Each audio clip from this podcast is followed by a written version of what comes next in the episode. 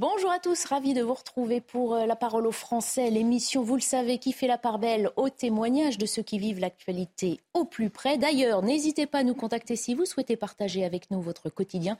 Vous pouvez nous envoyer un mail à l'adresse suivante témoin au pluriel cnews.fr. En plateau également, les voix de nos invités pour commenter cette actualité. Aujourd'hui, le journaliste Yvan Rioufol, bonjour. Bonjour. Et l'enseignant et également consultant Philippe Guibert. Bonjour, bonjour à vous deux. On va d'abord passer la parole à Simon Guillain, puisqu'il est l'heure. Il nous présente le journal de 14h. Bonjour Simon. Bonjour Barbara et bonjour à tous. On commence ce journal avec euh, trois hommes qui sont soupçonnés d'avoir agressé le petit-neveu de Brigitte Macron. Ils sont jugés à partir d'aujourd'hui à Amiens. Les accusés âgés de 20, 22 et 34 ans devaient initialement être jugés en comparution immédiate le 17 mai dernier. Mais leurs avocats avaient demandé plus de temps pour assurer leur défense. Le procès s'ouvre en ce moment. Dans le reste de l'actualité, une nouvelle journée de mobilisation contre la réforme des retraites est prévue demain sur tout le territoire. 11 000 forces de l'ordre seront mobilisées dans toute la France, dont 4 000 dans la capitale. Et les autorités s'attendent à la présence de 1 000 éléments radicaux dans le cortège parisien. On va écouter David Lebars, représentant syndical des commissaires de police qui était sur notre antenne ce matin. On est dans un système de réitération de la violence, avec à chaque fois les services de renseignement qui nous font état de l'arrivée d'extrémistes, euh, d'anarchistes entre 500 et 1000.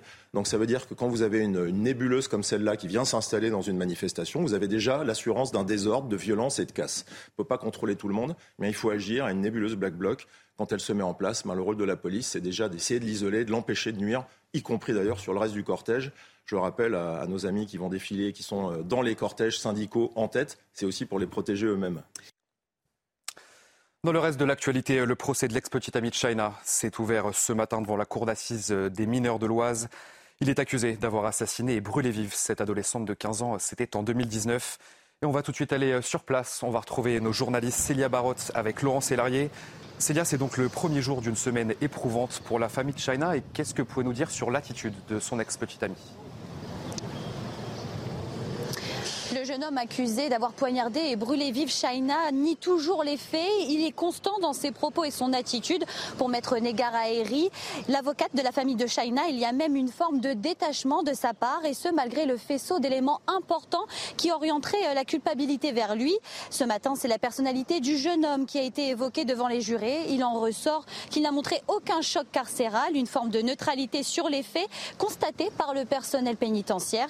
Cet après-midi, les parties vont entrer dans le vif du sujet. Les débats seront surtout d'ordre médical concernant la blessure que portait euh, l'accusé lors de son interpellation.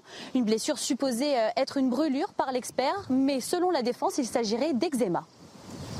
Merci beaucoup Célia Barotte pour toutes ces précisions et merci donc à Laurent Sélarié qui vous accompagne aujourd'hui euh, à Beauvais dans l'Oise pour CNews. C'était il y a quasiment deux mois maintenant, deux bâtiments s'effondraient rue Tivoli à Marseille.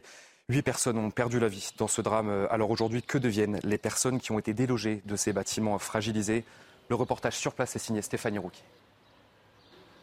Près de deux mois après le drame, le quartier du Kama porte toujours des séquelles. Les bâtiments fragilisés par l'explosion et l'effondrement de deux immeubles ont été consolidés par des étés, mais la vie reprend peu à peu son cours. Oui, ça, va mieux parce que c'est le temps qui pense la blessure, mais mais euh, ça reste. Euh, le quartier été marqué. Sur les 300 personnes délogées, une centaine n'a pas réintégré leur appartement. Laure et sa mère Monique louaient en deux pièces au 24 de la rue de Tivoli, juste en face de l'immeuble qui a explosé. Il y a des fissures partout. Il y a un faux plafond qui est complètement par terre. On est très contente de ne pas avoir été là ce jour-là parce qu'on ne sait pas dans quel état on aurait été. Depuis le sinistre, leur assurance prend en charge leur relogement. Mais c'est la quatrième fois qu'elles doivent changer d'hôtel. Là, on est là depuis le 22 mai, jusque normalement jusqu'au 15 juin. Et après, on ne sait jamais en fait. Donc on ne peut pas se projeter. Du coup, bah, ça fait peur quoi. On se dit, mais euh, ils vont nous balader euh, comme ça combien de temps encore? Certains habitants n'ont toujours rien perçu de la part de leur assurance. Le collectif créé par les habitants délogés demande la mise en place d'une convention globale d'indemnisation pour accélérer les prises en charge. Et enfin, on va prendre la direction du Japon pour terminer ce journal où des étudiants réapprennent à sourire après la pandémie de Covid.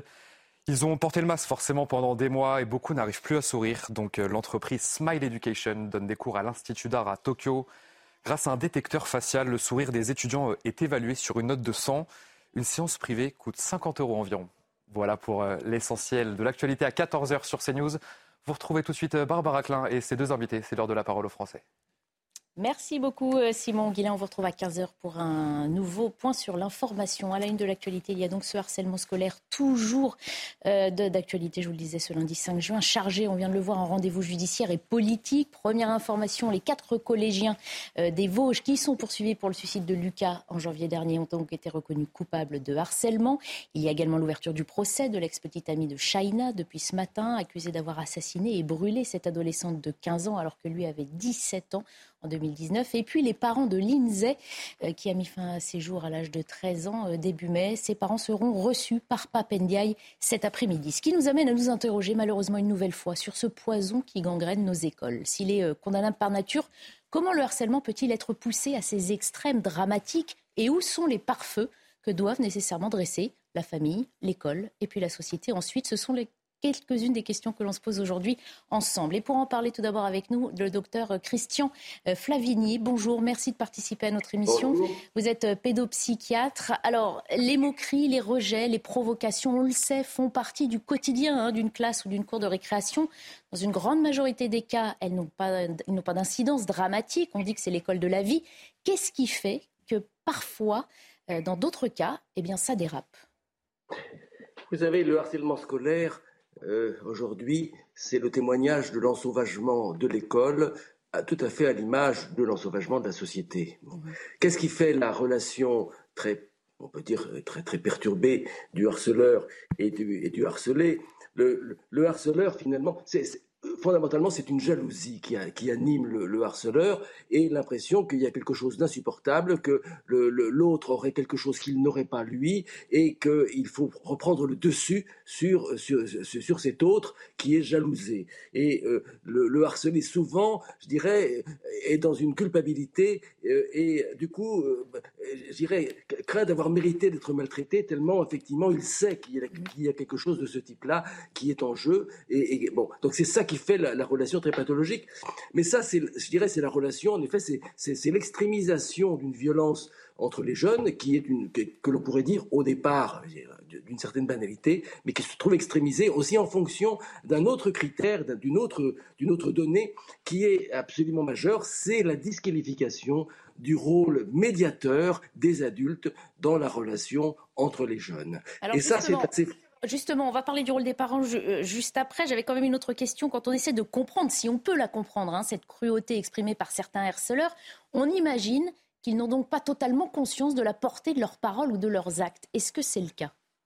Mais vous savez, les harceleurs, le, quand on rencontre un harceleur euh, tout seul, en individuel, euh, c'est plutôt un enfant assez paumé. Bon, mais ça, c'est quelque chose que l'on sait. Et à ce moment-là, je dirais, la solution qu'il cherche, c'est de se retrouver en groupe parce qu'effectivement, le groupe, à ce moment-là, je dirais, assure, le, assure une protection, et à ce moment-là, c'est la, stratégie du bouc émissaire, si vous voulez.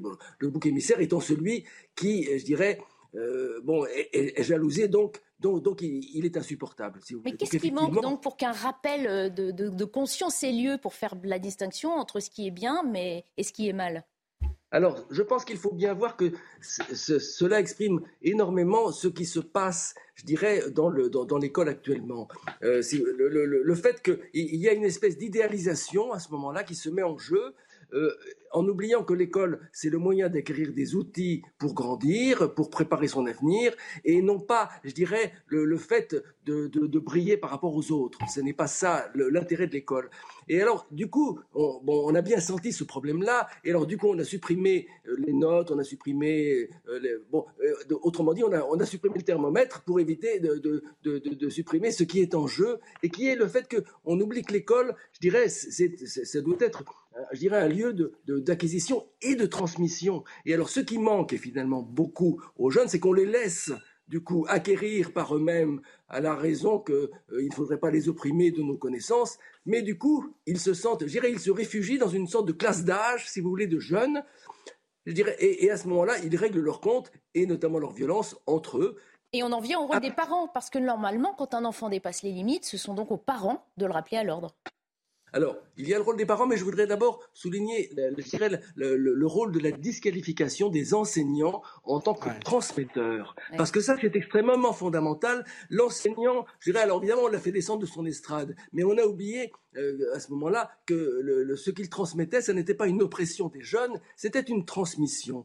Et du coup, on, je dirais, on, le disqualifie à l'égard des jeunes qui, qui, perçoivent très bien que du coup, on, le, on, le, rabaisse en quelque sorte. Donc du coup, il ne peut plus jouer sereinement son rôle de médiation. Et à ce moment-là, effectivement, cela favorise qu'il y ait des clans qui se, qui se, qui, se forment dans, dans, des coins, je dirais, bon, et à ce moment-là, qui, qui, victimisent certains enfants. Mmh. Et puis, il y a évidemment la question des parents, mais la, la question des parents, c'est la même chose. On a tendance à disqualifier le rôle des parents. Regardez par exemple dans ce qui se passe avec l'affaire des, des, des, des, jeunes transgenres actuellement. On, dirait, on dit qu'il ne faut pas que les parents soient associés, euh, je dirais, à la définition de ce qui se passe pour eux, qu'ils soient associés à comprendre ce qui se passe. On, on, on les disqualifie, y compris par les lois. Donc, si vous voulez, il y a, il y a un regard général de disqualification. Donc on crée des classes d'âge, mais qui se débrouillent entre elles, et il n'y a plus de communication. La communication verticale étant supposée euh, oppressive, et eh ben du coup on a on, a rétabli une, une, une, communication purement horizontale, mais il n'y a plus ce lien de transmission qui est aussi un lien de protection et de modération euh, des jeunes entre eux, euh, ce qui est le rôle des, adultes d'une manière générale, que ce soit les enseignants ou les parents. Réaction au plateau à vos propos, euh, docteur Flavigny. Évidemment, vous restez connecté avec nous. Oui, docteur. Au-delà de la réaction que l'on peut comprendre de la jalousie, mais enfin qui est commune à beaucoup d'enfants, qui me paraît insuffisante, est-ce qu'il n'y a pas un biais idéologique également qui pourrait expliquer cette indifférence portée à ces violences-là dans la mesure où aujourd'hui, et le Papendiaï est le premier à la défendre, on veut promouvoir une école inclusive qui intime, dans le fond, à ne pas juger les comportements de ceux qui ne sont pas conformes à un comportement collectif? Est-ce que cette inclusion forcée n'incite pas non plus le monde enseignant, le monde euh, éducatif, à fermer les yeux sur des comportements qui sont qui dépassent très largement, de mon point de vue, la simple jalousie et qui sont des comportements euh, très, euh, qui, ont, qui révèlent des failles psychologiques. Enfin, je n'y connais rien. Mais l'inclusion est une inclusion formelle. C'est ça le problème qui est plaidé actuellement. Euh, ben, c'est l'idée d'un nivellement pour qu'il n'y ait aucune tête qui dépasse et que, je dirais, il n'y ait pas, euh, qu'on ne génère pas cette, cette crainte d'une certaine jalousie euh, de celui qui réussirait mieux que l'autre. Donc, si vous voulez, c'est, je pense que c'est quelque chose qui est, je dirais, une attitude formelle qui est peut-être nécessaire, euh, je dirais, euh, socialement parlant, mais qui ne, ne, touche pas au cœur du problème, qui est que à ce moment-là, il, il, faut, il faut accepter que la réussite n'est pas un enjeu entre jeunes, mais est un enjeu de chacun pour s'approprier ce qu'il peut préparer pour son avenir. Allez, une question de Philippe Guibert. Oui, bonjour monsieur. Euh, on constate que dans beaucoup d'affaires d'harcèlement, c'est finalement le harcelé et ses parents qui doivent euh, faire l'effort, qui sont conduits à changer d'établissement, et que finalement les harceleurs et leurs parents sont laissés relativement tranquilles. Je parle en, en général, évidemment, il y a des exceptions et ça se passe pas toujours comme ça. Mais, trop souvent, ça se passe comme ça. Est-ce que vous mettez ça en rapport avec la perte d'autorité des enseignants et du personnel des établissements dont vous nous parliez? Parce que c'est la double peine. il va falloir qu'on enchaîne malheureusement. C'est la double peine pour les harcelés. Falvini, une réponse euh, plutôt courte, s'il vous plaît. Oui, oui. Alors, on, gère, on gère un petit symptôme local, euh, faute de, je dirais, de prendre en compte que, que ce qui se reflète là, c'est le problème de l'école, et que le problème de l'école, c'est aussi le problème, un reflet du problème de, de notre société. Donc, cet ensauvagement, c'est un problème, je dirais, c'est cette sorte de guerre mais très très chargé d'une idéalisation de réussite, mais qui, je dirais, méconnaît la fonction fondamentale de l'école, qui est de donner des instruments à chaque enfant pour qu'il puisse, euh, je dirais, se, se, développer, grandir et projeter sa vie. Merci beaucoup, euh, docteur Christian euh, Flavini. Je rappelle que vous êtes pédopsychiatre. C'est toujours bien plus intéressant de décrypter l'actualité avec évidemment la parole d'experts euh, comme vous. On va changer de sujet, mais ça reste évidemment lié avec ces questions. Où sont passées les valeurs du sport? Et qu'est devenue cette honorable mission qu'il jouait à une époque de rassemblement d'apaisement. Le sport, en quelque sorte, comme médiateur de la société. La saison de football se termine sur plusieurs incidents qui entament sérieusement hein, ces qualités euh, généralement attribuées au sport. Le plus choquant étant l'agression du petit Kenzo et de sa famille lors d'un match euh, Ajaccio. OM, on parle bien d'un enfant atteint d'un cancer, invité pour réaliser son rêve de rencontrer des joueurs de l'OM et qui a été pris pour cible avec ses parents. On va en parler avec Saïd NMJ. Bonjour, vous êtes euh, arbitre de football. J'ai envie de vous poser la question directement. Où sont donc passées les valeurs du sport? Euh, alors j'étais arbitre de football, j'ai terminé ma carrière il y a il y a il y a cinq ans. Euh, maintenant, pour répondre à votre question, euh, elles sont à l'image de la disparition de ces valeurs, ou en tout cas la, la, difficulté de maintenir ces valeurs sont à l'image de notre société. Euh, ça commence par tout en haut, où il serait pertinent qu'il y ait un peu plus d'apaisement dans, les sphères politiques, et ça se retrouve ensuite sur les terrains de football, euh, où on a l'impression que c'est devenu un, contexte de, bagarre, de, règlement de compte. Il faut rappeler que sur ce match euh, Ajaccio-OM, il n'y avait absolument pas d'enjeu, et que les, les, confrontations ont commencé dès la veille, au soir, se continuer le jour du match avec cette, agression de ce jeune garçon qui est, juste inacceptable et, terrible. Mmh. Et euh, justement, euh, fut un temps, on employait le sport pour apaiser les gens. Aujourd'hui, on a l'impression que la violence de la société arrive sur les terrains et que ce rôle-là n'est plus du tout joué. Alors, il joue toujours ce rôle, hein, puisque encore une fois, le sport souffre aussi, euh, si vous voulez, de, quelques dizaines, de quelques centaines, peut-être de quelques milliers de, personnes qui considèrent que euh, c'est la porte ouverte à tout. Et là où je vous rejoins, c'est qu'il faut absolument protéger la quasi-totalité des pratiquants, qui eux viennent avec grand plaisir, mais qui malheureusement sont submergés par euh, euh ces quelques idiots, ces quelques imbéciles, ces trop trop nombreuses personnes violentes euh, qui viennent gâcher un peu la fête et donnent une mauvaise image du sport, de ce qu'est le sport l'inclusion, la, la, mixité, l'intégration, euh, le respect des autres, c'est encore des valeurs qui existent, mais euh, vous avez raison de dire qu'il faut passer à l'acte maintenant pour les protéger. Alors justement, déjà, on s'excuse aussi pour le bruit euh, ambiant qui traverse sans doute vos écrans chez vous. Il y a quelques travaux au-dessus de notre plateau. Pardon pour ce dérangement. pour en revenir aux solutions. Alors peut-être qu'on avant qu'on évoque les solutions. moi, j'ai une interrogation, c'est toujours la même. Pourquoi est-ce davantage dans le foot plutôt que dans d'autres sports, le tennis, le rugby ou le, ou le reste, que se, que, se, que se, déroulent ces scènes abjectes qui en viennent maintenant, en effet, à s'en prendre à un enfant. Quelle, quelle est l'explication sociologique, si vous en voyez une Quelle est peut-être aussi l'explication au cœur même des joueurs? Je pense que c'était vous, peut-être, la dernière fois, je vous l'avais entendu oui. dire, ou euh, qui disiez que les joueurs aussi, dans le fond, avaient tort de s'en prendre aux arbitres et à contester à chaque fois des décisions, ce qui donnait un mauvais exemple. Je, sais, je crois que c'était vous qui l'aviez dit, je ne sais plus. Oui. Euh, voilà. Et est-ce que vraiment ce sont des, des, des raisons qui expliquent davantage encore que le foot soit le plus réceptif à cette violence euh, absolument intolérable, qui est vraiment une preuve de décivilisation. Alors là, du coup, on, en est, on est dedans. Alors, on a pu remarquer que ça a un peu commencé dans le tennis avec euh, les, sifflets qu'a subi Novak Djokovic sur, euh, sur le, le, cours de tennis.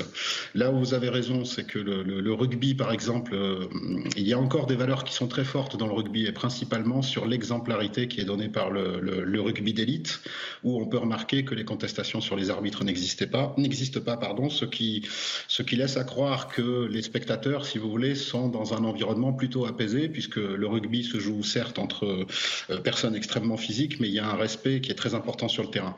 Et là où je vous rejoins, c'est que comme ce respect n'existe plus vraiment sur le terrain de football en particulier, eh bien, il y a une forme de mimétisme qui se met en place où euh, les gens considèrent qu'à partir du moment où les grands le font, eh bien, moi, petit, je ne vois pas pourquoi je, je m'en interdirais. C'est le devoir d'exemplarité euh, qui n'est plus forcément euh, incarné par ces stars. Philippe Guibert.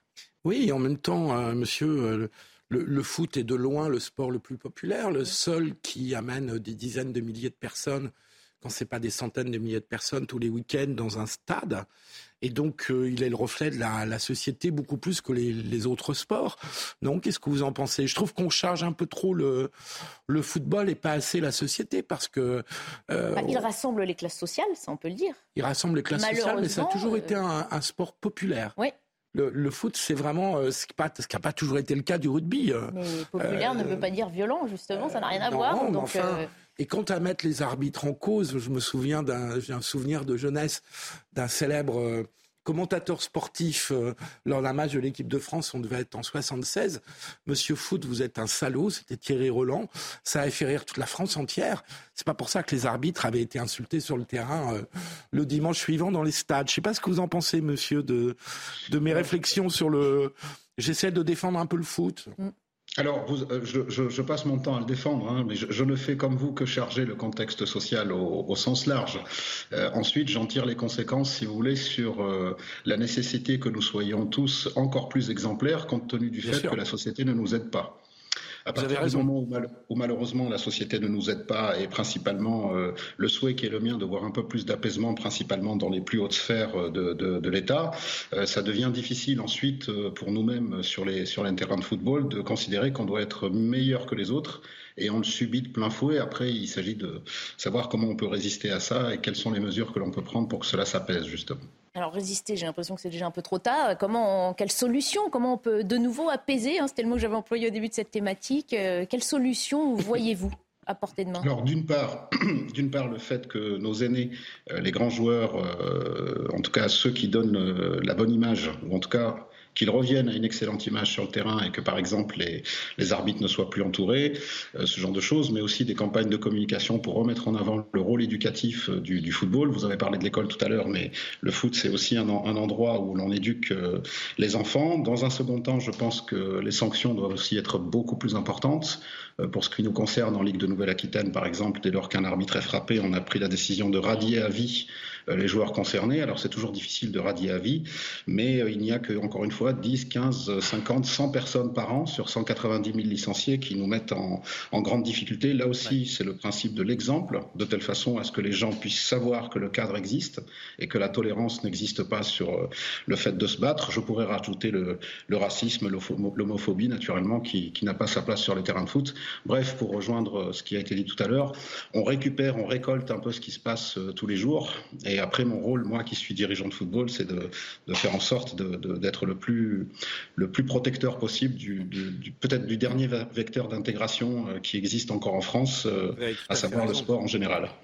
Vous avez tout à fait raison de le souligner. Euh, un vecteur d'intégration, c'est essentiel. Effectivement. et, on n'a pas envie que cette valeur-là disparaisse. au contraire. Merci beaucoup pour votre témoignage. On vous souhaite de futurs matchs euh, apaisés hein, sur euh, les pelouses sur lesquelles vous, allez euh, arbitrer. On va se quitter quelques instants et puis on restera malheureusement dans cette thématique de violence puisqu'elle concerne aussi de plus en plus de pharmaciens. Les agressions dans les officines sont en hausse. On en reparle dans un instant et on aura le témoignage d'information. À bientôt 14h30, il est temps de faire un point sur l'essentiel des titres de l'information. Je passe la parole à Augustin Donadieu. Trois policiers de la Brave M, la brigade de répression de l'action violente motorisée, sont renvoyés en conseil de discipline. Les trois fonctionnaires avaient été enregistrés en mars dernier en train de menacer et d'humilier des jeunes manifestants lors de la mobilisation contre la réforme des retraites. Quatre autres policiers écopent, eux, d'un avertissement. Les trois gardiens de la paix en des sanctions allant de l'exclusion temporaire jusqu'à la révocation. À 14h, s'est ouvert le procès des trois hommes soupçonnés d'avoir agressé Jean-Baptiste Trogneux, le petit-neveu de Brigitte Macron. Les trois prévenus au profil de marginaux devaient initialement être présentés en comparution immédiate le 17 mai dernier, mais leur avocat avait demandé plus de temps pour préparer leur défense. Une adolescente de 16 ans soupçonnée également d'être impliquée dans l'agression sera présentée plus tard à un juge euh, pour enfants. Le chocolatier de 30 ans avait été molesté devant son commerce le 15 mai dernier. Après quatre jours d'incapacité totale de travail, il a repris son activité. Et l'abbaye du Mont-Saint-Michel fête ses 1000 ans. Le chef de l'État est attendu sur place aux alentours de 16h pour fêter le millénaire de l'édifice et annoncer une campagne visant à classer davantage d'édifices cultuels comme monuments historiques. Objectif faciliter leur préservation par le biais d'une souscription auprès des Français pour permettre eh de restaurer le patrimoine religieux de la France. C'est l'ordre des pharmaciens qui dénonce un phénomène préoccupant, l'augmentation du nombre d'agressions dans les pharmacies. On en a recensé 366 l'année dernière. C'est un chiffre qui est en progression de 17% par rapport à 2019 et ça fait environ une agression euh, par jour. Mais dans la plupart des cas, eh bien, les pharmaciens ne portent même pas plainte. On va en parler avec Philippe Besset. Bonjour, vous êtes euh, pharmacien à Limoux dans l'Aude. Vous êtes également président de la Fédération des syndicats pharmaceutiques de France. Tout d'abord, pouvez-vous nous parler de votre propre expérience? Quelle situation avez-vous déjà vécue personnellement derrière votre comptoir?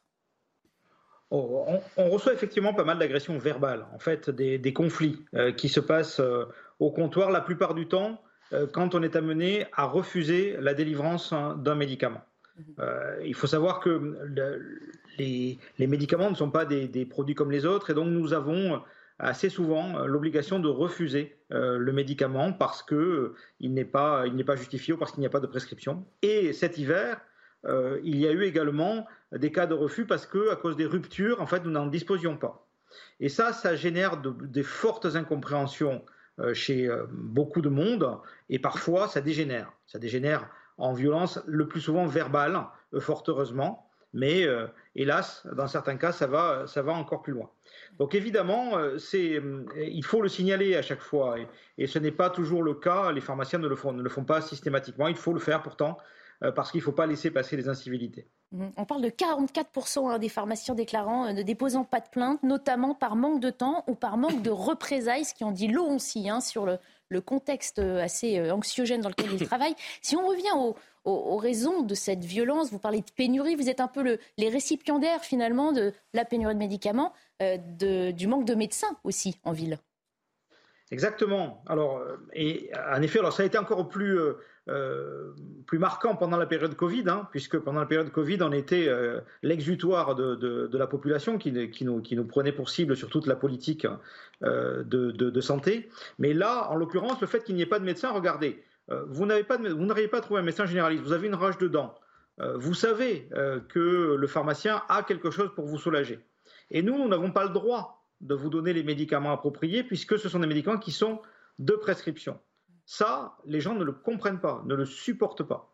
Donc, le, soit, soit il faut trouver des médecins, enfin, c'est c'est un, peu le problème dont on a parlé mille fois, euh, je pense, sur, vos antennes. Soit il faut nous donner le, droit, euh, élargir euh, le droit de, pour, faire les, pour donner les médicaments les, les plus courants pour, pour soulager la population en réalité. Parce que sinon. Apaiser ces frustrations, en fait. On parle encore de frustrations qui génèrent une, certaine violence. Restez avec nous, Philippe Besson. On a des questions en plateau de la part de nos invités, justement, pour vous, Philippe Guibert. Oui, bonjour monsieur. Euh, dans cette progression des, des, agressions ou des incidents ou des tensions dans les pharmacies, est-ce que la consommation de drogue joue un rôle? C'est-à-dire, est-ce que vous avez des gens qui viennent pour chercher des substituts Ça, ça a plutôt toujours été le cas. Et la nouveauté, c'est que en dehors de ces problèmes de drogue, ça arrive aussi. Euh, oui, mais comme la consommation de drogue a beaucoup augmenté, ça peut. Euh, est-ce que c'était juste pour savoir si ça contribuait à cette augmentation des tensions dans les pharmacies? Eh bien, oui, la, population qui vient euh, faire une substitution euh, donc euh, de, des drogues est effectivement un public qui n'est pas simple à, gérer puisqu'en fait il faut leur, donner un cadre et ce n'est pas pas une population facile effectivement à gérer. Mais effectivement il n'y a pas d'augmentation sur ce sur ce plan-là. Il y a toujours eu il y a, des problèmes il ne faut pas se le, cacher. mais les gens qui, viennent chez nous chercher euh, euh, des, médicaments pour arrêter de se droguer sont quand même dans une démarche d'arrêt. Ce ne sont pas. je comprends. c'est pas, pas la population, on va dire, la, la plus dangereuse, puisqu'ils sont dans une démarche d'arrêt. Mmh. en réalité, les, médicaments qu'on prend en pharmacie ne donnent pas d'effets euphorisants. Hein. Ce, sont des, mmh. des, médicaments qui permettent d'éviter le manque, mais ce sont des, des, des substitutions. Donc la démarche n'est pas la même. Alors, question d'Yvan Rioufol. Oui, vous avez laissé entendre que c'est bien la pénurie de médicaments qui suscite, dans le fond, prioritairement les, incivilités auxquelles euh, que vous subissez. Mais depuis quand euh, pouvez-vous dater cette pénurie-là? Ça, c'est ma première question. Et ma deuxième question, n'y a-t-il pas non plus une sorte d'angoisse euh, sanitaire, d'angoisse hygiéniste qui a été suscitée, notamment par ces deux ou trois ans de confinement, de Covid, de messages alarmants sur la nécessité de se soigner par des médicaments et des médicaments introuvables. Est-ce qu'il n'y a pas non plus une sorte de psychose qui s'est installée au cœur de l'opinion?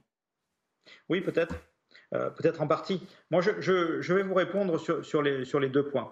Euh, euh, la problématique que nous avons, qui est de dire que le médicament, en fait, est un soin et ne doit pas être délivré systématiquement. Ça, une partie de la population ne le comprend pas. Et donc, vient dans, la pharmacie pensant qu'elle a droit à avoir des médicaments, soit parce qu'ils sont pris en charge par l'assurance maladie, euh, soit parce qu'ils considèrent que la pharmacie est un commerce. Et en fait, ils ne s'attendent pas à ce que le pharmacien dise non.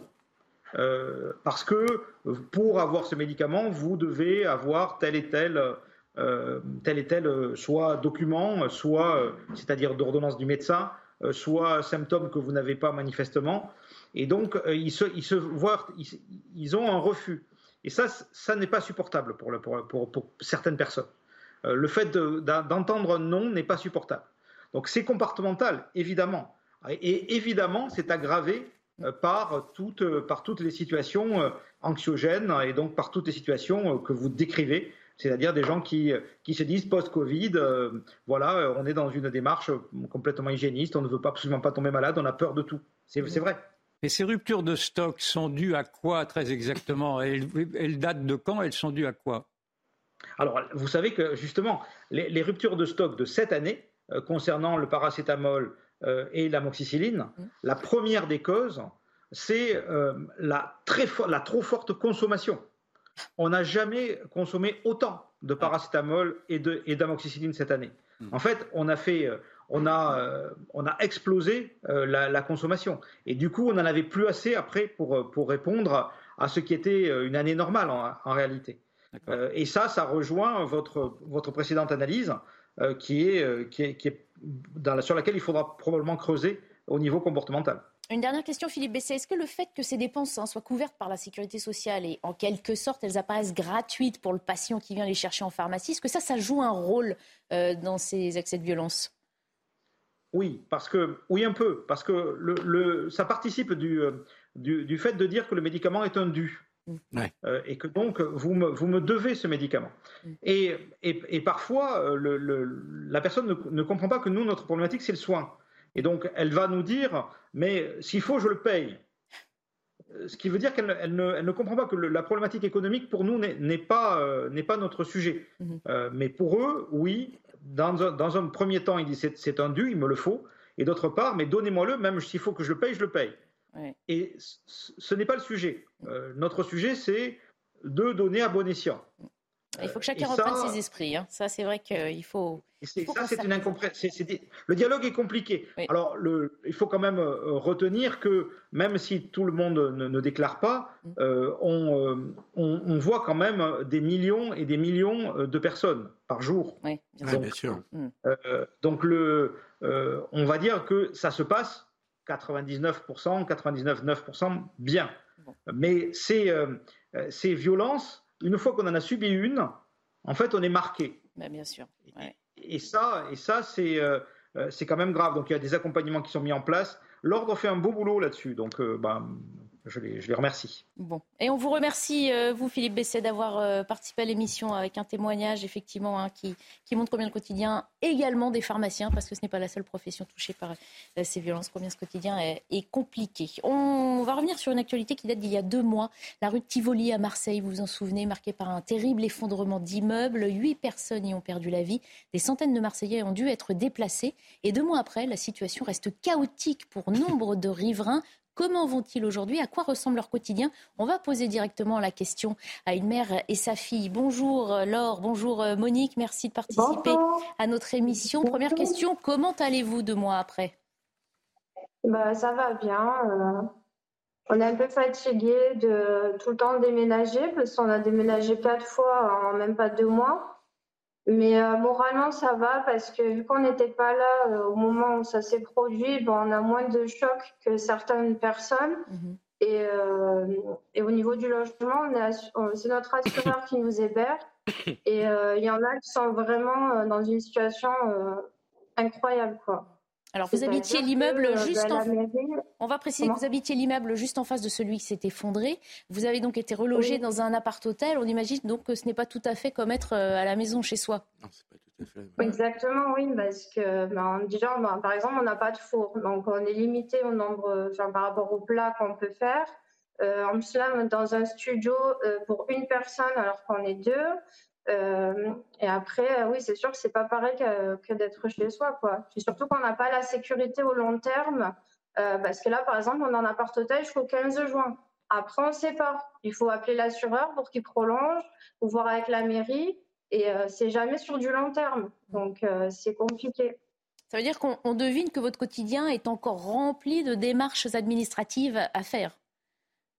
Exactement, oui. Ah oui, tout le temps perpétuellement, euh, oui. Question de Philippe Guibert ici en plateau pour vous. Oui, bonjour madame. Euh, et qu'en est-il de, euh, qu'en est-il de votre appartement? Dans quel état est-il? Est-ce que vous avez l'espoir un jour, mm. plus ou moins proche ou lointain, de revenir habiter dans votre appartement? Euh, alors, l'état de l'appartement, euh, vraiment, c'est impressionnant parce qu'il y a de la poussière, des morceaux de verre, euh, des gravats partout. On n'a plus de fenêtres, on n'a plus de porte, ni d'entrée d'immeuble, ni la porte d'entrée de l'appartement. en fait, il est totalement inhabitable. Et on a ah un faux plafond qui est tombé. Donc, c'est vraiment impressionnant. Et notre propriétaire nous a dit que normalement, fin juillet, euh, le bâtiment sera accessible, mais il n'y aura pas encore les travaux dans les appartements. D'accord, c'est pas, c'est pas pour tout de suite, loin de là. Voilà, c'est ça. Yvan Youfol. Oui, est-ce que malgré tout, les responsabilités ont été clairement établies afin que vous soyez ne serait-ce que convenablement euh, indemnisé par vos assurances ou est-ce qu'ils en sont encore à se renvoyer la balle, ce qui est arrivé par exemple à Paris, rue de Trévis, où ce petit jeu-là a duré euh, trois ou quatre ans, je ne sais plus, avant que le, dossier n'arrive à, être bouclé bah, non, on n'est pas au courant en tout cas. Euh, on sait qu'il y a une enquête judiciaire pour savoir qui euh, est responsable, mais pour l'instant, on n'a pas de contact à ce sujet. Quoi. On n'a pas de nouvelles. Mmh. Donc, est-ce que vous êtes épaulé aussi pour euh, affronter euh, d'une part le désarroi, d'autre part les démarches? Vous dites que votre assureur s'occupe de vous reloger, mais qu'apparemment l'horizon n'est pas tellement euh, éclairci. Est-ce que vous êtes épaulé là-dedans? Bah, plus ou moins, mais en fait, c'est nous qu'on doit toujours être derrière eux, quoi. C'est pas eux qui vont nous appeler, qui vont nous rassurer, qui vont nous dire ne vous inquiétez pas, euh, après le 15, on prend le relais, vous serez à tel endroit pendant un mois ou un truc comme ça. Non, c'est nous qu'on doit tout le temps les appeler pour qu'ils prolongent, pour savoir s'ils prolongent ou pas, mmh. ou euh, si on doit voir avec la mairie. Enfin, on fait toutes les démarches tout le temps euh, nous-mêmes, quoi. Mmh. Il n'y a pas, il n'y a pas une cellule de crise. Il n'y a pas eu une cellule. Ah, il doit y en avoir une à la mairie si on les appelle, mais euh, ça fait un moment que je ne les ai pas appelés vu que c'est l'assureur qui a pris le relais pour l'instant. Donc, euh, je n'ai pas eu de nouvelles de la mairie. Mhm. Hmm. Est-ce que vous avez aussi des nouvelles peut-être de, vos voisins, des gens qui habitaient le, quartier? Est-ce que c'est plus facile ou moins facile euh, pour certains? Alors, ben, il y a déjà des gens qui ont pu rentrer chez eux. ils sont encore traumatisés parce qu'ils étaient là au moment où ça s'est produit. Et euh, ils cherchent carrément un autre logement parce que c'est pas vivable pour eux. Euh, après, il y en a d'autres qui ont pu trouver un endroit définitif ailleurs. J'ai un voisin ensuite du deuxième, euh, lui, il a trouvé vers la campagne, donc il est très content. et après, il y en a d'autres qui sont encore ben, normalement délogés. Il y a une personne que je connais qui m'a dit il était hébergé par la mairie en appart-hôtel. Ensuite, il est allé à Paris et à Lyon pour se changer les idées. Quand il était à Lyon, ils l'ont appelé la mairie et ils lui ont dit quand vous reviendrez, vous serez plus à l'appart-hôtel, vous serez en Airbnb, ça sera 1000 euros les deux semaines, ça sera pas à lui à payer. Donc du coup, il est revenu, il est resté deux semaines, il a rappelé la mairie pour savoir ensuite ce a, comment il faisait. Et ils lui ont dit bah, vous débrouillez, c'est à vous à payer l'hôtel à vos frais euh, alors qu'il est en zone rouge. Et euh, du coup, il est retourné à Lyon euh, parce qu'il a un ami qui a un magasin et qui peut l'héberger. Il m'a dit qu'il y a une autre dame qui a à peu près 65 ans qui était aussi dans son immeuble. Et euh, elle, elle est carrément allée en Algérie, vu que la mairie ne voulait pas l'héberger. Mmh. Donc, je suis assez choquée et j'ai appris ça hier. Et vous, concernant, hein, vous disiez que vous ne saviez pas quand vous pourriez revenir, si vous pourriez revenir, mais est-ce que c'est votre souhait? Qu'envisagez-vous, vous, de revenir dans ce quartier ou oh. il faudra faire autrement? Alors le quartier, on l'adore, franchement, c'était super, il est vivant ce quartier, euh, il n'y a jamais de problème, euh, c'est vraiment super. Mais le problème, nous, c'était par rapport au loyer, parce qu'en fait, il y a beaucoup de Airbnb euh, dans le Kama, dans notre quartier, et ça fait flamber tous les prix. Et nous, on, on avait notre loyer qui avait augmenté de 40 euros en avril. Donc, en fait, on devait payer 561 euros pour 32 mètres carrés, et on est deux. Et euh, enfin, vraiment, c'était, euh, enfin, ça a augmenté tellement rapidement qu'on s'est dit, mais c'est pas possible. Nous, ça fait deux ans qu'on demande un logement social chacune parce que c'est pas possible, quoi. Ça augmente tous les ans et euh, c'est, c'est, pas vivable. Merci beaucoup d'avoir partagé votre quotidien compliqué hein, à Marseille, Laure et, Monique. On vous souhaite bon courage et on espère que vous pourrez réintégrer l'immeuble ou le quartier, en tout cas, que vous appréciez tant. Il nous reste quelques minutes pour évoquer celui qui est à jamais le dernier. Il y a tout juste 40 ans, Yannick Noah remportait le tournoi de Roland Garros. Il reste à ce jour le dernier Français à l'avoir fait. On précise que du côté des femmes, Marie Pierce hein, est la dernière Française à s'être imposée à Roland Garros en 2000. Le 5 juin 1983, Noah gagne donc à 23 ans le trophée en battant euh, le Suédois Mats Wilander. Souvenir inoubliable, y compris pour ceux qui commentaient le match à l'époque. Bonjour Jean-Paul Lotte, merci d'avoir accepté d'être euh, avec nous. J'ai presque envie de vous dire qu'on ne vous présente plus auprès des fans de tennis, mais on va quand même le faire pour ceux qui ne vous connaîtraient pas. Ancien joueur de tennis, ex-directeur technique national et puis euh, capitaine de l'équipe de France de Coupe Davis. Alors Jean-Paul Lotte, quel souvenir gardez-vous de ce 5 juin 1983 ben, Par la force des choses, un souvenir avec des yeux émerveillés avec euh, des images pleines d'émotions qui reviennent, bien entendu, puisqu'on les revoit, les images, elles passent quasiment en boucle. Et euh, pour Patrice Ajouer et moi-même, qui étions là, au bord du cours, en train de, regarder ce match, parce que ce match, spécialement, je vais commenter tout Roland Garros, sauf ce match. J'avais décidé, ah, en tant que capitaine d'équipe de France, d'être sur le bord du cours euh, pour être au plus proche de l'action et du joueur et pour vivre. Vous savez, les émotions qu'on vit dans une cabine de télévision ne sont pas tout à fait égales à celles qu'on vit quand on est sur le cours avec les joueurs ou tout à fait proches.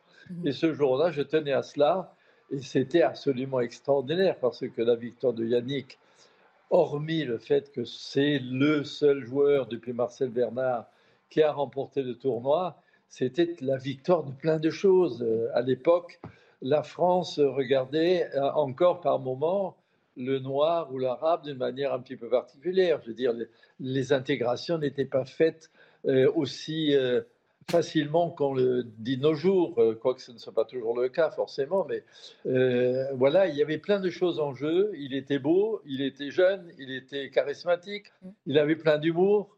donc il avait absolument tout pour lui, pour que la France entière l'adore et pour que le journal le plus important du sport titre 50 millions de Noirs.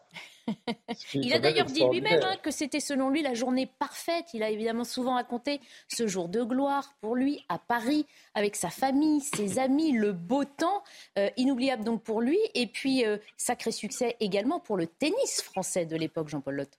Ben, il bat le numéro un mondial. Mm. Euh, il, il n'est pas, lui, dans les deux meilleurs, il est troisième, quatrième de sa valeur, mais euh, on n'était pas, enfin, il n'y avait pas beaucoup de monde qui était sûr qu'il allait gagner, à part Ajloer, euh, qui venait me rendre compte assez régulièrement parce qu'ils s'étaient isolés tous les deux.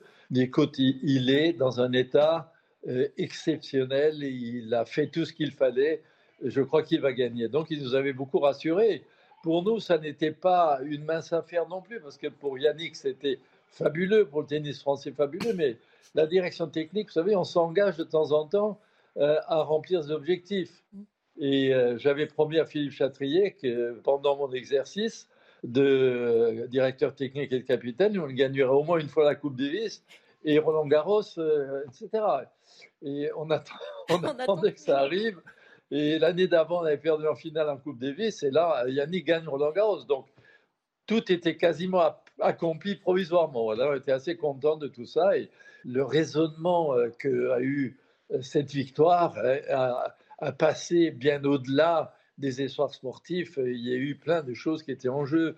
Le nombre de licenciés s'est multiplié. le tennis a connu en plus de ce qu'il avait déjà vécu avec Borg, parce que c'était un événement extraordinaire, Borg, il avait déjà connu une flambée euh, de, passion auprès du public, euh, avec la télévision qui s'en mêlait. Enfin, tout ça euh, faisait une espèce de melting pot extraordinaire et cette victoire a été, elle reste bien sûr dans nos cœurs, mais aussi dans nos esprits pour un fait exceptionnel. Alors, à quand la réitération de l'exploit? Qu'est-ce qui nous manque aujourd'hui, Jean-Paul Lotte, pour s'imposer de nouveau à Roland Garros? Ben, c'est bien le problème que me posent toutes ces interviews-là concernant euh, le 40e anniversaire, parce que je ne peux pas m'empêcher de penser que pendant 40 ans qui ont suivi cette victoire, on a eu beaucoup, beaucoup de très bons joueurs. On a eu des joueurs qui ont été finalistes de, de, tournée du Grand Chelem, mais on n'en a plus gagné à part les femmes. Heureusement qu'ils nous ont sauvé euh, la situation. Mais je suis bien obligé de dire que pendant 40 ans, euh, quand vous mettez beaucoup de bons joueurs sur le circuit, ce qui été le cas, c'est bien, mais quand il manque toujours un joueur qui peut gagner un grand chelem, ça finit par faire jaser. Et on attaque la fédération. Et, cette année, bon, les résultats sont particulièrement, disons, mauvais par rapport à ce qu'on attend euh, des joueurs français que forcément la question se pose pourquoi, pourquoi, pourquoi? Mais pour ça, il faudrait qu'on fasse un, débat chez vous avec. Euh, ah ben, vous êtes le euh, bienvenu. Vous revenez quand vous voulez pour qu'on en discute. Il va nous rester une petite minute. Mais Philippe Guibert, ici en plateau, a une question pour vous. Jean-Paul est-ce qu'il ne manque pas à nos très bons joueurs le tempérament extraordinaire qu'avait Noah qui était un champion, qui n'était pas un joueur, dans mon souvenir, exceptionnel. Très bon service volé, mais enfin, il n'avait pas. Un... laisse-moi d'une minute pour répondre. Et il n'avait pas un coup droit en revers euh, époustouflant. Je fais vite parce que Yannick a lâché quelque chose ces jours-ci qui ne m'a pas beaucoup plu. Il a dit qu'on était dans un pays de losers et qu'il était très difficile d'être un champion en France. Bon, je le renvoie quand même un peu vers des Teddy Riner, des Fourcade, vers des, des, des, des pros de l'époque, des, des, Fignons, etc. Je ne vais pas remonter à qui dit ça, mais on a quand même pas mal de champions qui ont gagné des médailles en France, euh, dans ce pays qui est un pays de losers. Je finis. Euh, je suis totalement opposé à l'idée que les joueurs n'ont pas le mental euh, pour gagner un grand tournoi. Quelquefois, que ce soit français ou étranger, on sent qu'il manque un peu de niaque, d'esprit guerrier pour gagner, mais ce n'est pas une affaire qui concerne essentiellement la France. Par contre, on, ne parle pas très souvent. Je veux dire, si l'histoire de mental est devenue un, lieu commun maintenant, ah, il n'a pas de mental. Mais quand vous n'avez pas de jambes et quand vous n'avez pas tout droit et de revers, vous allez avoir du mental. Hein, vous pouvez toujours. On a encore des jambes et on a encore du mental. Oui, selon vous. On, a, on va avoir des. Eh ben, on garde espoir alors. On va garder espoir. Je vous remercie. Oui, il y a des euh, espoirs. il y a eu un peu d'incurie sur les. Il y a eu un peu d'incurie dans ce qui concerne la, la, préparation, la programmation. On n'a pas laissé beaucoup, beaucoup Jean-Paul. Je suis désolée, le, le, temps nous, nous, manque, mais vous revenez avec grand plaisir pour en reparler. Merci beaucoup. Merci, messieurs, d'avoir participé à l'émission. Dans un instant, le journal de 15h avec Simon Guillain. tout de suite. Il est 15h, l'heure de faire le point sur l'actualité. Le journal nous est co-présenté avec Simon Guillain. Bonjour Simon. Bonjour Barbara, bonjour à tous. Et à la une, la ministre des Sports s'est entretenue au téléphone avec la famille de Kenzo. Cet enfant de 8 ans atteint d'un cancer a été violemment agressé ce week-end en marge du match Ajaccio-OM. Les agresseurs sont pour le moment toujours recherchés. Le procès des agresseurs présumés du petit-neveu de Brigitte Macron s'est ouvert à 14h à Amiens. Les trois accusés âgés de 20 à 34 ans devaient initialement être jugés en comparution immédiate le 17 mai. Nous retrouvons nos envoyés spéciaux sur place dans ce journal. L'abbaye du Mont-Saint-Michel fête ses 1000 ans. Elle attire chaque année près de 3 millions de visiteurs. Emmanuel Macron est attendu sur place aux alentours de 16h30 pour fêter les millénaires de l'édifice. On en parlera avec Elodie Huchard dans ce journal. Et puis souvenez-vous, si vous le pouvez, c'était il y a 40 ans jour pour jour la victoire de Yannick Noah en finale de Roland Garros face à Mats Wilander. C'était donc le 5 juin 1983. Yannick Noah avait 23 ans. Nous irons porte d'Auteuil à la fin de cette édition. Allez donc euh, cet échange téléphonique entre la famille de Kenzo et la ministre des Sports. Amélie Oudéa-Castéra a eu un échange très attendrissant avec l'enfant de 8 ans et sa famille. Thomas Bonnet du service euh, politique de CNews est avec nous en plateau. Thomas, que s'est-il dit lors de cet entretien téléphonique? Eh bien, vous l'avez dit, c'est un échange qui a été présenté comme attendrissant par euh, l'entourage d'Amélie Oudéa Castera. Le but, réaffirmer que l'incident euh, du week-end ne correspond évidemment pas aux valeurs du sport et assurer Kenzo et sa famille du soutien total de la ministre suite à l'agression survenue euh, ce samedi dans les tribunes euh, à Ajaccio. Et puis pour joindre les actes à la parole, la ministre des Sports a demandé au petit garçon quel événement euh, lui ferait plaisir, ce à quoi il a répondu les Jeux Olympiques. Alors Amélie Oudéa-Castera s'est engagée à lui faire vivre un moment d'exception chez lui à Marseille, où on le sait, certaines épreuves vont se dérouler. Une marque de soutien de la part de la ministre qui s'était montrée indignée suite à ces violences qu'elle avait qualifiées d'intolérables. Merci beaucoup Thomas Bonnet euh, pour toutes ces précisions. Kenzo, euh, je vous le disais, atteint d'un cancer du cerveau, a donc été violemment agressé ce week-end. C'était en marge du match Ajaccio-OM. Et sur place, l'enquête se poursuit. Euh, les agresseurs sont toujours recherchés. On va faire le point en Corse avec notre correspondante sur place, Christina Lotti. L'enquête ouverte par le procureur d'Ajaccio pour violence en réunion avance. Les bandes de vidéosurveillance du stade sont donc euh, exploitées pour tenter d'identifier les agresseurs. Euh, selon les dernières informations que l'on a pu recueillir sur place, euh, la seule provocation, si on peut la nommer ainsi, qui aurait été faite par cette famille venue réaliser le rêve de leur enfant atteint d'un cancer aurait été de porter en loge le maillot de leur club de cœur, l'Olympique de Marseille. Et c'est ce qui aurait déclenché la colère d'un groupe de supporters ajacciens situés dans une tribune sous les loges. Les se serait alors précipité dans les escaliers pour rejoindre la loge où se trouvait la famille avant euh, de les agresser. Et ce petit groupe de supporters asséistes serait ensuite redescendu sur le parking pour brûler à la vue des ultra-marseillais euh, le maillot de l'Olympique de Marseille qu'ils avaient arraché au papa. Et puis les quatre collégiens qui étaient poursuivis pour le suicide de Lucas ont été reconnus coupables de harcèlement. Le tribunal pour enfants d'Épinal n'a toutefois pas retenu de lien entre ces faits et le suicide de l'adolescent de 13 ans. Ils encourent jusqu'à 18 mois de prison. Pour rappel, Lucas s'était donné la mort le 7 janvier dernier. Et sachez également euh, que la mère de l'INSEE est reçue aujourd'hui euh, par Papendia. L'adolescente s'est suicidée le 12 mai dernier à son domicile après avoir été harcelée à l'école. Le ministre de l'Éducation euh, a estimé que ce drame est un échec collectif. Autre actualité euh, judiciaire, ce lundi, trois hommes soupçonnés d'avoir agressé le petit-neveu de Brigitte Macron sont jugés à partir d'aujourd'hui. Ça se passe à Amiens. On va tout de suite retrouver euh, sur place Noémie Schulz du service police-justice. Bonjour euh, Noémie. Les trois accusés, on le rappelle, hein, devaient être initialement jugés en comparution immédiate le 17 mai, mais le procès vient tout juste de s'ouvrir. Oui, ils avaient demandé un, report pour préparer leur défense et c'est devant une salle d'audience euh, comble euh, que le procès s'est ouvert il y a une heure. Hein. Beaucoup de personnes sont venues euh, soutenir les trois prévenus. On a vu à l'extérieur du tribunal les pancartes libérer les prisonniers de l'affaire de la chocolaterie Trogneux. Dans le box, vous l'avez dit, trois hommes de 35, 22 et 20 ans. Ils ont brièvement décliné leur identité. Puis c'est un témoin de la scène, un voisin de la chocolaterie Trogneux qui est venu raconter ce qui s'est passé, cette scène très violente. J'ai vu trois personnes qui tapaient quelqu'un avec plein de gens autour. Je me suis dit, ils sont en train de le massacrer. Et puis j'ai identifié mon voisin d'en face. Je suis descendue, j'ai essayé de faire euh, diversion. Les gens étaient très déterminés, se souvient-il. Le procureur de la République d'Amiens remercie cet homme pour son acte de courage, son geste civique, puisque c'est lui qui a mis fin à l'agression. Mais les avocats de la défense lui font remarquer qu'il n'est pas capable d'identifier les hommes qui frappaient Jean-Baptiste Trogneux. La victime qui n'est pas présente à cette audience, qui ne pourra donc pas raconter euh, ce qu'elle a subi. Son père, Jean-Alexandre Trogneux, est lui euh, présent. Voilà pour euh, cette audience qui se poursuit cet après-midi. Merci beaucoup, Noémie Schulz. Merci également à Laurent Sélarié qui vous accompagne.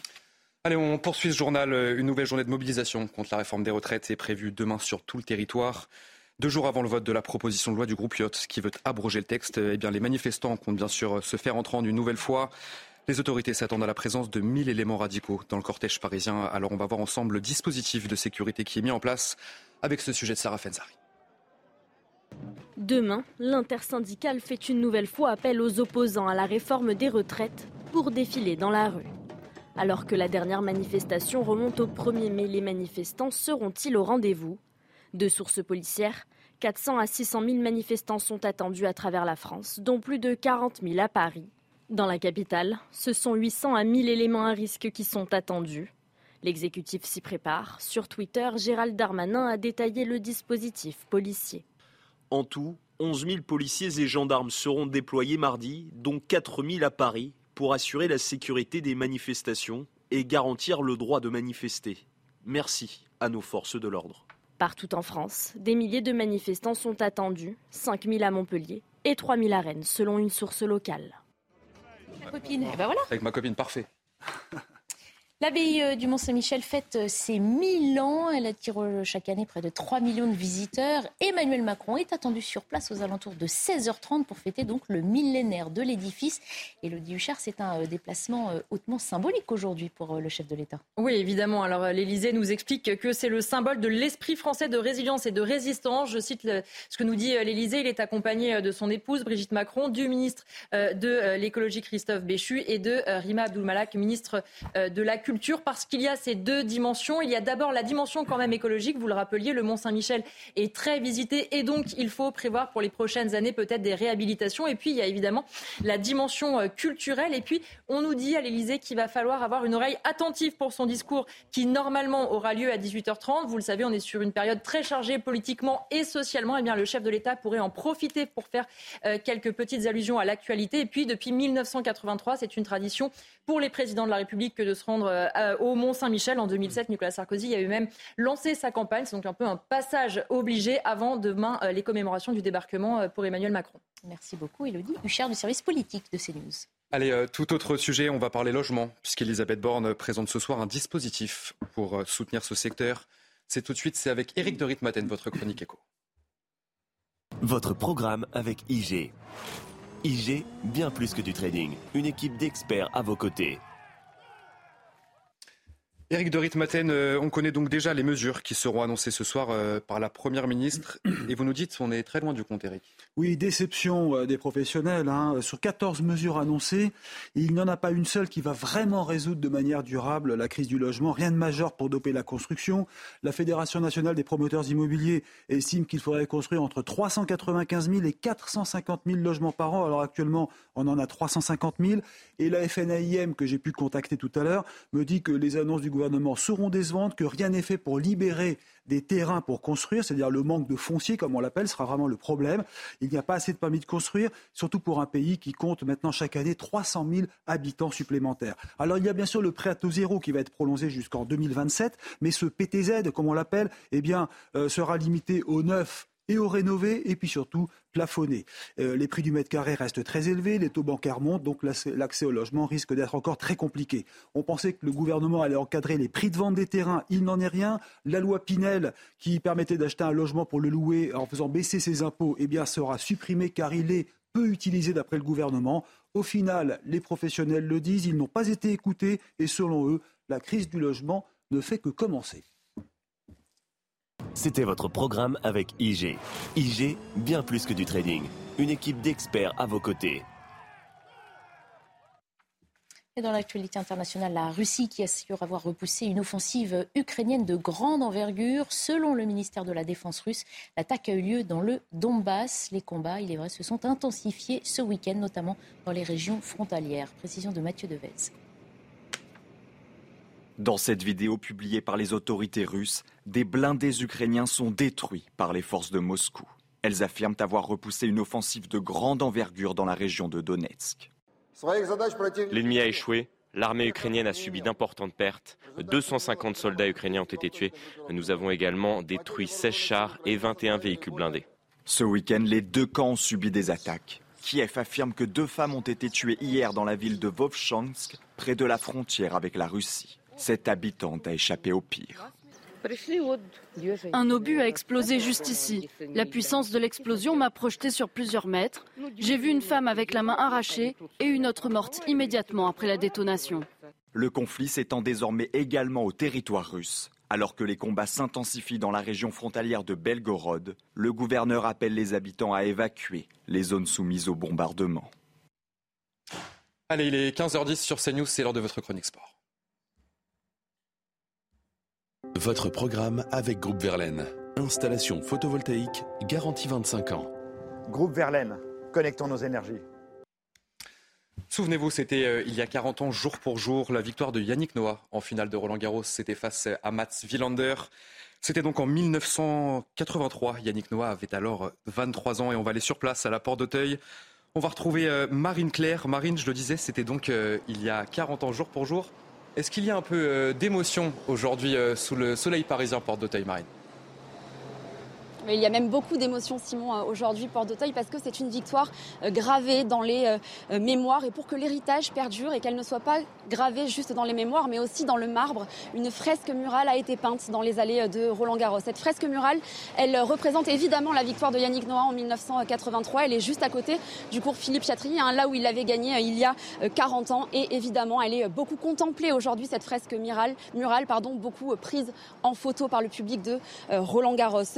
Public qui célèbre donc le premier Français de l'Air Open à avoir remporté Roland Garros, célébré comme il se doit, Yannick Noah, comme toutes les grandes premières du sport français, au même titre que l'Olympique de Marseille, célébré par exemple il y a quelques jours les 30 ans de son sacre en Ligue des Champions, et de la même manière qu'aucun autre club français n'a réussi à remporter la Ligue des Champions depuis Marseille, et eh bien aucun autre joueur français n'a réussi à remporter Roland Garros depuis Yannick Noah il y a 40 ans. Pour toutes ces raisons, c'est une date mémorable que l'on célèbre aujourd'hui et on voit beaucoup de personnes dans les allées de Roland Garros qui portent un t-shirt à l'effigie de Yannick Noah. On peut donc parler véritablement d'une journée sous le signe de l'émotion et de la nostalgie même ici Porte d'Auteuil.